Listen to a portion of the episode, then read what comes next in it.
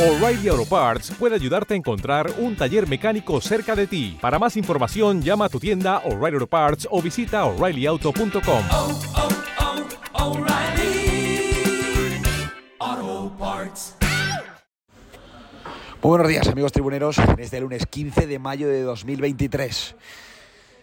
Todo se ve de otro color en el día de hoy, o más bien en la tarde de ayer, porque el Valencia consiguió hacer lo que no hace casi nunca, que era ganar, ganar su partido y mirar el resto.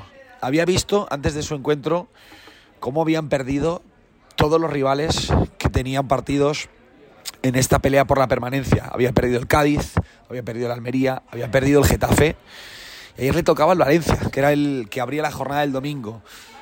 Con mucho sufrimiento, pero para mí a la postre siendo justo vencedor en Vigo, porque para mí ahí el Valencia es el mejor del partido durante 65 minutos, que es donde el Valencia se pudo poner 0-2, incluso 0-3, porque tuvo ocasiones, tuvo llegadas y supo defender muy bien, más allá de, de un par de, de- de despistes en la primera parte, que tampoco fueron despistes en sí.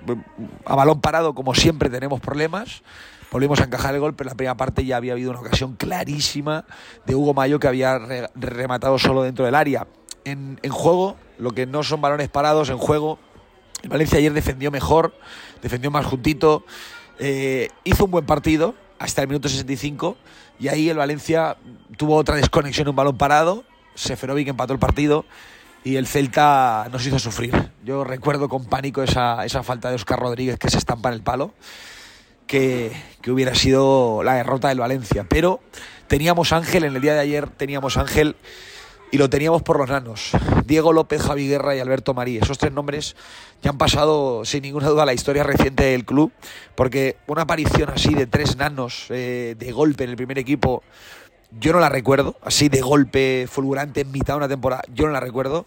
En este caso ha sido por la extrema necesidad, por las bajas, por la malísima confección de la plantilla. Pero yo decía en el de ayer que hay que poner en valor la figura de Rubén Baraja. Rubén Baraja evidentemente estaba sin entrenar y estaba sin equipo y no había entrenado en la élite, no había entrenado en primera división. Pero la realidad es que ha sido muy valiente. Se ha metido en un charco que yo no entiendo quién piensa que tenía mucho más que ganar que que perder. Porque si el equipo se le va a segunda división, pues eh, yo no sé quién iba a firmar a Baraja. Pongo el ejemplo de Celades, no ha vuelto a entrenar nunca desde que salió del, Valencia. Prandelli no volvió a entrenar mucho desde que salió del Valencia. Paco Estarán no ha entrenado mucho desde que salió del Valencia. Esa es la realidad. Otras cosas es que queramos ver otras cosas. Pero Baraja yo creo honestamente que tenía muchísimo más que perder que, que ganar. Principalmente a nivel de imagen. Ser entrenador que bajaba al Valencia segunda hubiera sido durísimo para su currículum y para él, con lo que fue, la figura que fue como, como futbolista. Y le ha echado valor, sabe que tiene las armas que tiene, no se ha quejado, no ha puesto excusas con las lesiones, con, con la planificación. Y a partir de ahí, pues eh, tiene el equipo un pasito para conseguir la salvación a falta de 12 puntos. Bien lo, lo hubiéramos firmado todos. Y me acuerdo cuando nos fuimos al parón que mucha gente decía que no le salían las cuentas, que no veía los puntos. Pues yo lo empiezo a ver y empiezo a ver que con 40 puntos seguramente creo que te vas a salvar. 40, 41 puntos, porque los de abajo no les veo sumando tanto. Y además Valencia ha metido a mucha gente en el fango de, esa pelea por la permanencia. Por lo tanto, entiendo que creo que con 40 puntitos Valencia se va a salvar. La semana que viene viene el Real Madrid a, a Valencia. Será un partido complicado. Ayer se cayeron los dos mejores centrales de la plantilla. Hablaremos a mediodía de los que durante mucho tiempo han defendido lo de Comert y Chenk, porque salta a la vista, ¿no? ¿Quién son los dos mejores centrales del Valencia? Por mucho que sean peores que los de otra época, que es una realidad también. Pero a día de hoy yo creo que no hay, no hay ninguna duda. Se ve mucho más cerca, pero no está conseguido. Hay que rematarlo. El próximo domingo en Mestalla hay que tratar de dar el empujón definitivo frente al Real Madrid que va a centrar todas, todas sus fuerzas en jugar la final de la Champions y vamos a ver cómo viene. Si finalista de Champions o ya sin nada en juego más allá de la honrilla de los últimos 12 puntos. Todo esto te lo ampliamos hoy a partir de las 3 y 5 de la tarde, pero hoy con una sonrisa diferente. Se ve todo diferente, pero oigan, que no les engañen.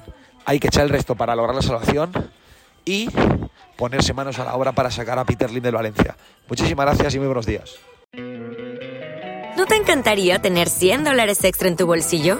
Haz que un experto bilingüe de TurboTax declare tus impuestos para el 31 de marzo y obtén 100 dólares de vuelta al instante. Porque no importa cuáles hayan sido tus logros del año pasado, TurboTax hace que cuenten. Obtén 100 dólares de vuelta y tus impuestos con 100% de precisión. Solo con Intuit TurboTax. Debes declarar para el 31 de marzo. Crédito solo aplicable al costo de la presentación federal con TurboTax Full Service. Oferta sujeta a cambios o cancelación en cualquier momento.